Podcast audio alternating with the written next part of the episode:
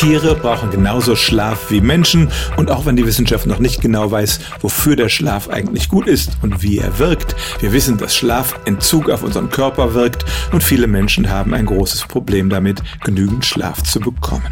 Und nicht nur wir Menschen scheinen dieses Problem zu haben. Zum Beispiel haben Forscher einmal männliche Ratten, statt sie in ihrem gewohnten Käfig schlafen zu lassen, mit anderen Männern in einen Käfig reingesteckt. Das hat die offenbar sehr gestresst und sie schliefen schlechter. Stressinduzierte Insomnie nennt man das auch und das gibt's auch bei uns. Wenn wir aus irgendwelchen Gründen Stress haben, schlafen wir einfach schlechter ein. Andere Forscher haben eine gewisse Sorte von schlaflosen Fruchtfliegen gezüchtet. Man hat immer diejenigen ausgewählt, die am schlechtesten schliefen und hatte dann nach 60 Generationen eine Sorte Fliegen, die nur noch eine Stunde pro Tag schlief. Und man konnte feststellen, dass diese Fliegen länger brauchten, um einzuschlafen, auch unruhiger schliefen, am Tag Schwierigkeiten hatten, das Gleichgewicht zu halten und auch kognitiv nicht so richtig auf Vordermann waren.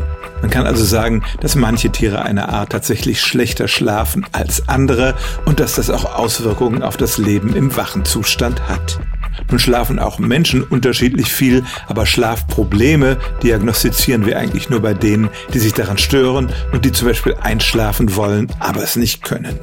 Und da können wir leider die Tiere nicht fragen, die unter Schlafmangel leiden, ob sie tatsächlich auch subjektiv leiden und zum Beispiel versuchen einzuschlafen und es nicht schaffen. Das können sie uns nicht erzählen. Wir können nur sagen, objektiv leiden tatsächlich viele Tiere unter Schlafproblemen, die auch ihr Leben beeinträchtigen. Stellen auch Sie Ihre alltäglichste Frage unter stimmtz.radio1.de.